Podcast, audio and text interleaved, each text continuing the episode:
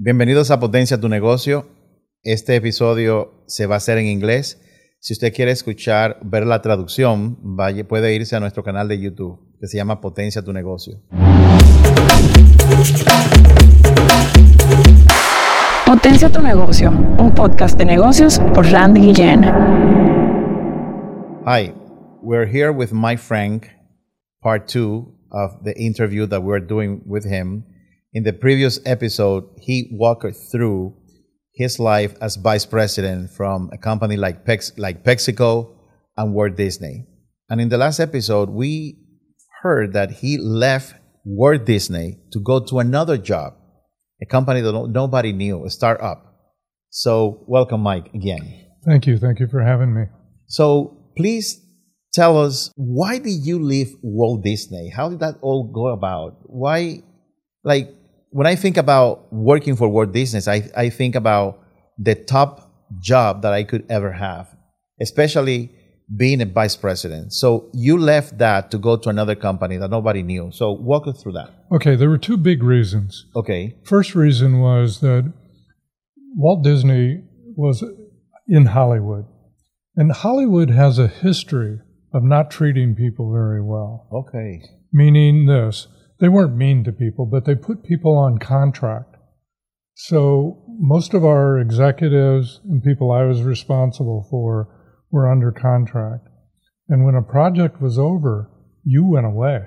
Wow. So they, they didn't develop their people like a company like PepsiCo would, which is PepsiCo would say, we want you around for 20, 25 years. therefore, we're going to keep building you. In Hollywood, it doesn't work that way. You work on a project, you work on a film, you work on, you know, whatever, and you're under contract. And when that contract is over with, you go away. Wow. Potentially, Potentially, unless you get picked up to do another contract. That did, that wasn't exactly what I was wanting to do. I wanted to develop executives over the long term. So that was somewhat unfulfilling to me that it was this constant turnover of executive talent. And so that was one reason. Okay. The second reason was that I was, uh, in order to live in Los Angeles, uh, in a place where my, I felt good about my family, uh, attending the right schools, living in the right neighborhood, that sort of thing. I had a very long commute. Wow. And so. How long? It was an hour and a half each way if wow. the traffic was good. Wow. In eight lanes of traffic. Wow. If there was an accident, who knows? You know, a lot of days it was you were just stuck. Los Angeles is very well known for its bad traffic. So what was happening though was I was spending so much time commuting and, and trying to make you know be a success at Walt Disney that my marriage was suffering. Mm. So uh, I came home one day and I asked my wife. I said, "What do we got to do?" Said, "You know, what would you like to do?" And she told me about her dreams. Wow. And her dreams were she didn't want to be in Los Angeles anymore. Number one. Number two, she said, "I'd rather live someplace where." uh, I can be closer to my family. Her mom and dad were older; they needed her. Mm-hmm. And and number three, she said, you know, if you're willing, I would like to have more children. We had two kids at, at this point. So after thinking about it, doing some praying about it, I said, okay, I will be open to that. I will be open to leaving Walt Disney. So you have to leave Walt Disney in order to fulfill. Maybe.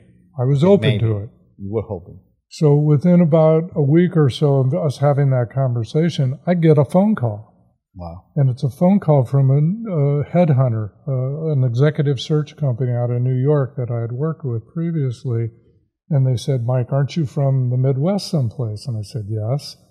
That's where I originally grew up. And then they said, um, well, we're doing a search for a startup telecommunication company in Omaha, Nebraska. That's what you're. And that's where I was from. Okay, and that's where your your your wife's parents live. That's where she, my wife's parents lived. Hmm. So I said, okay, I'm interested to at least talk because I my wife and I had had that previous conversation.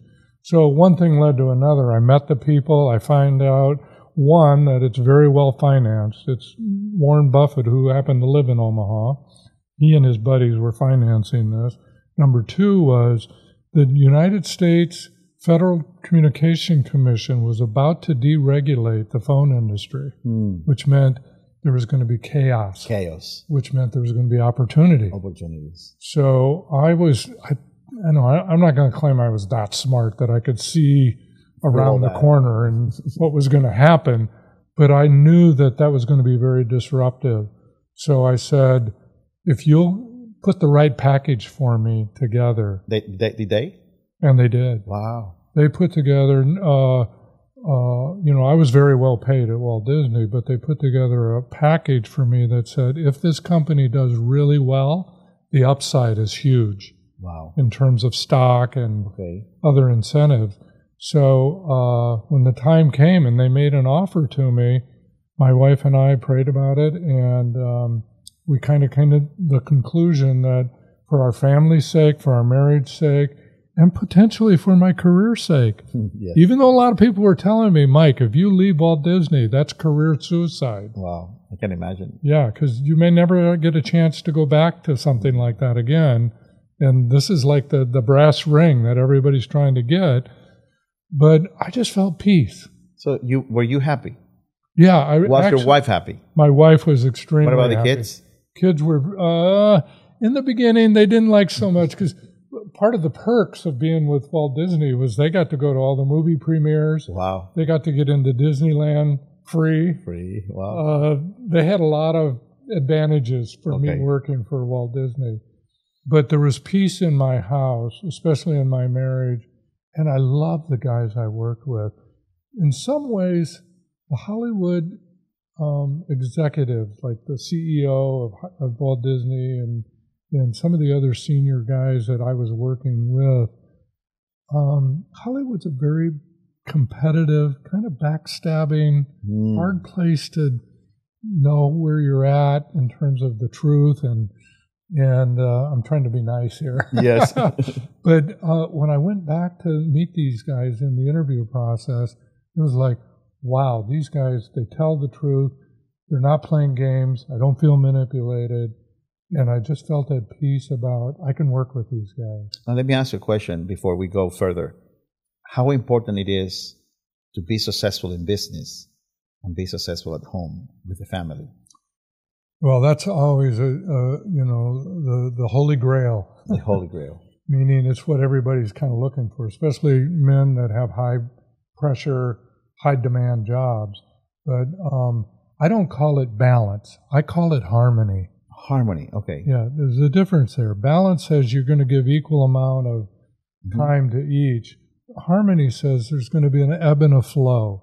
There's going to be times where you're going to have to give more to the work, but there's going to be times where you got to say, "Time out. I have to spend time at home." And I was able to find that harmony, and that made all the difference for me. Is it possible to be successful in business and have a successful family? I believe it is. Okay. I believe I'm proof of that. I've been married 46 years. My kids still love me.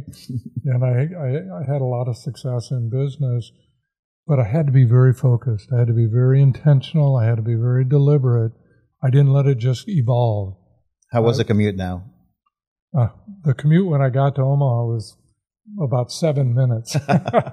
so it was perfect. I was home a lot more. Great. You got to MFS. MFS. What happened? Well, the, It's a new company, right? Yes, it's a brand new company, but we, we had anticipated that the Federal Trade Communication Commission was going to deregulate. They Mhm. did. Okay. And because they deregulated, it's kind of a long, complicated story, but we had an opportunity to sell this company after two years. Tell us a little bit. How much was the investment? How much did you sell it for? To kind of get a picture of how much money you Well. I don't know the exact number of how much everybody put into it. It was probably in the neighborhood of maybe a, a billion, billion and a half. $1.5 billion. Yes, but we sold it for 14 billion. 14 billion. So yeah, you made, and everybody that was qualified to buy us wanted us and was willing to pay a lot of money. So, and they did. And they did. And we walked away with cash in our pockets. And uh, then we uh, decided what we wanted to do next, which is the So let me ask you a question. story. Let me ask you a question. Well, for people that are watching us, this being the whole pipe, how much do you get from that pipe? Uh, enough that I never had to work again. That's a good answer.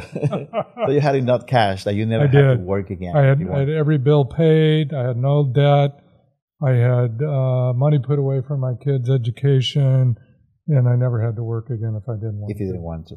Yeah. So So it was the moral of that story, and the, a key point here was that I uh, took a risk, Mhm. a calculated risk, and um, I I worked very hard. I was very intentional about making sure that I can somewhat manage that risk, and it had a huge payoff because I never would have made that kind of money at Walt Disney that I, I made know. at MFS. So, what role did God play in this? Ooh, that's a great question.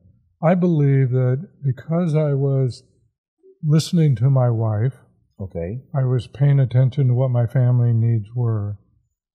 That, and I was going to be obedient no matter what he told me was going to be next in my life. I believe he honored that. I believe God created the whole scenario where myself and, and the others were able to have a real win financially. Um, I believe God does honor that. I think God's all about families. I think God's all about love. I think God's all about be, you know loving Him and being obedient to Him, and and um, He rewards that. I think. I mean, this may be a little controversial to some people, but I believe the way God interacts with us, it's it's based on a reward system. Wow. Yeah, I believe that. It's in the Bible. Yeah. So, from MFS, you went to another adventure, Yeah. level three, but not now not as just as an executive, but now you're co-founder of this Yes. company. Yes. What was that company about? Who were the players? What happened?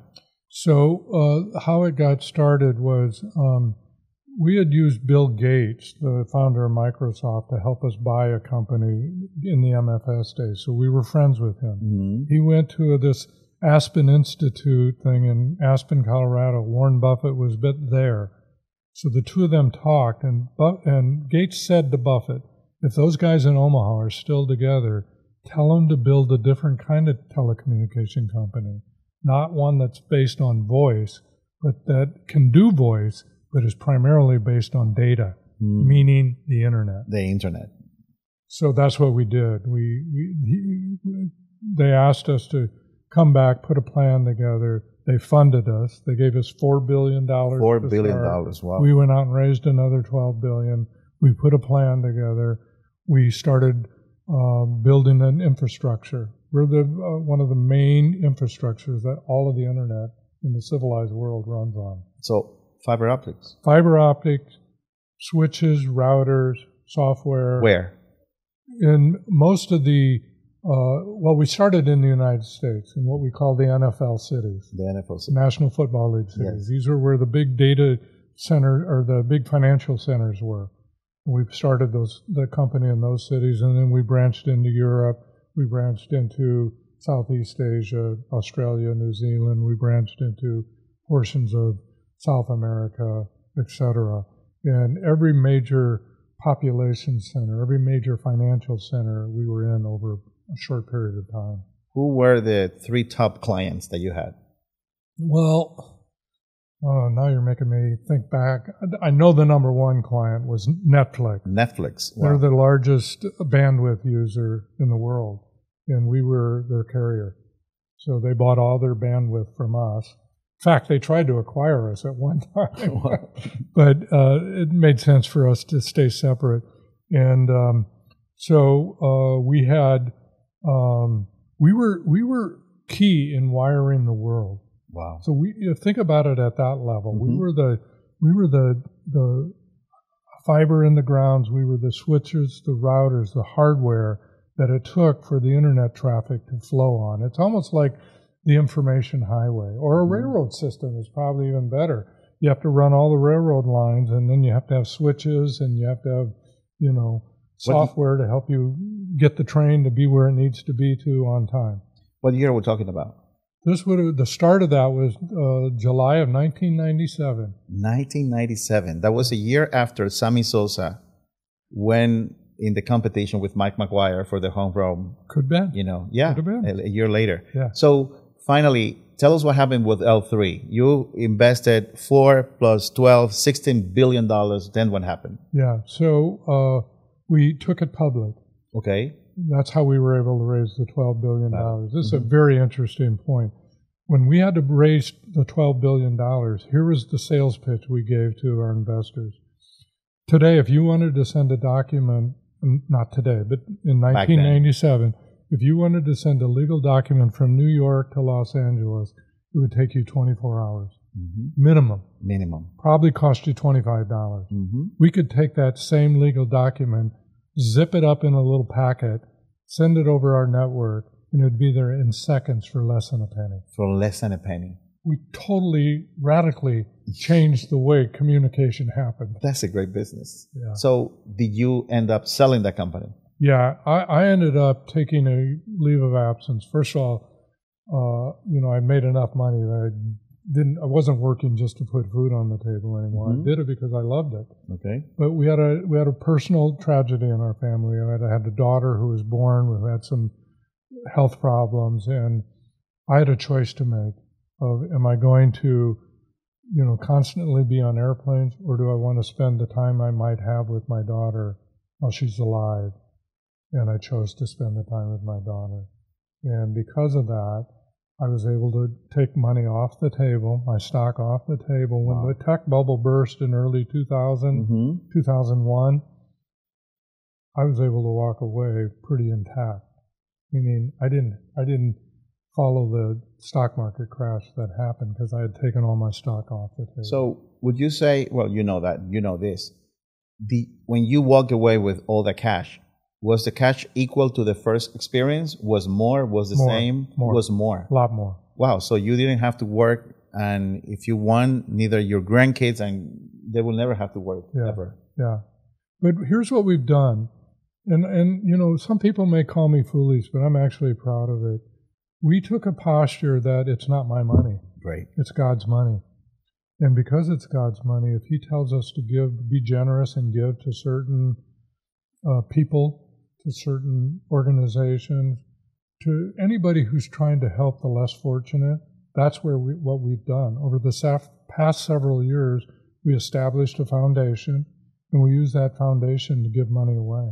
Wow. So we we've given most of our fortune away, believe it or not. I mean, we live comfortably, and we're never going to worry about Money. can we again. afford things. But uh, I didn't I didn't keep all that for my own family and my own consumption. So we're talking to Mike Frank from Omaha, Nebraska. As you can, if you heard in the last two episodes, Vice President of Pepsi, Vice President of Walt Disney, they made a travel to become a businessman and make so much money. In the next episode, we're going to talk to Mike Frank about secrets, principles that make life work, business work. So stay tuned and tune for the next episode.